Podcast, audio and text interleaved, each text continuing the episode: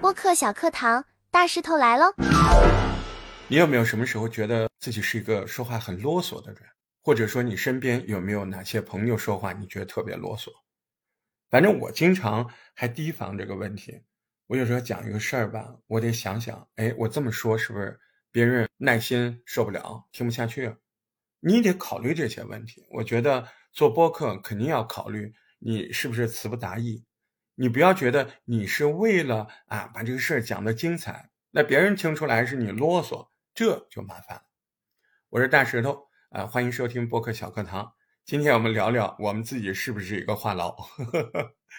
所谓的话痨嘛，嗯。那真的，你话多也不一定叫话痨啊，那一定是你话又多，而且还词不达意，或者说不精彩。你要硬说，只有说硬要说很多话的人才会是话痨，对吧？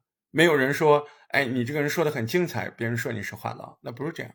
那到底是什么影响了我们的精彩程度呢？那就是我们在说话的时候，可能，哎，你把一个不该那么。重复搞、重复擦橡皮的事儿，你在前面你描述的太多了，词不达意。你看，我故意把这四个字说的很精准。其实，一个人语言功底，甚至是写作功底里面，都有一个非常重要的要考量的标准，那个就是什么呢？概括能力，或者叫总结能力，哎，都一样。哎，这不两个角度，概括是整个事情，总结是反思的整个局面，它都是需要凝练的。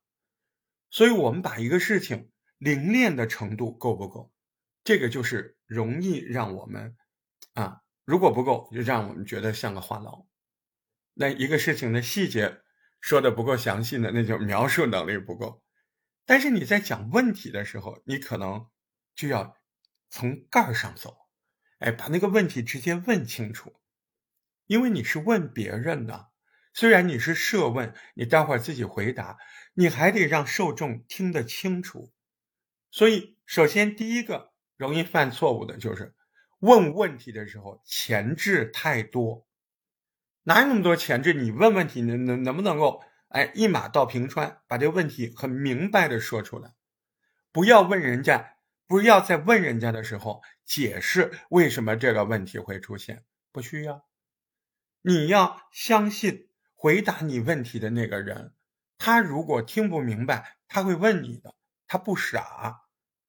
你说那我提前把说出来不好吗？不好，因为有可能别人明白，而且你这么做，别人听了很耐，很耐不住性子，明白吗？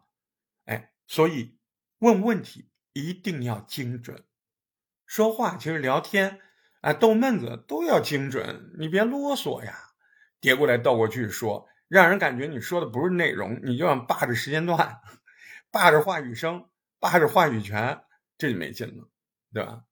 我觉得精彩聊天的精彩，特别是谈话节目，哎，你扔过去一句话，有没有悠然有声？有没有值得咂摸、值得回味？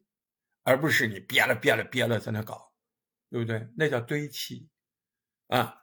优秀的高手的，像发大王他们那些节目，你拆开听，你每一句话，你发现有的时候真的那开头，特别是注重开头，那开头他们的每一句话都太有味道了，太好玩了，哎，没有废话。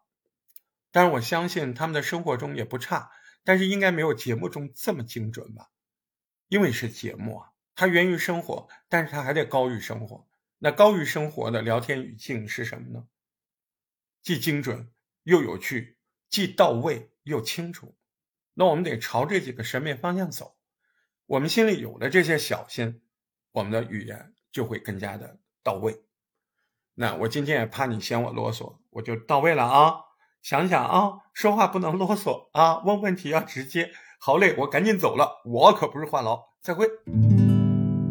甲醛，甲醛。小伙伴们，微信搜索“大石头八幺八”，大石头汉语拼音全拼加上阿拉伯数字八幺八，马上打开一个全新世界。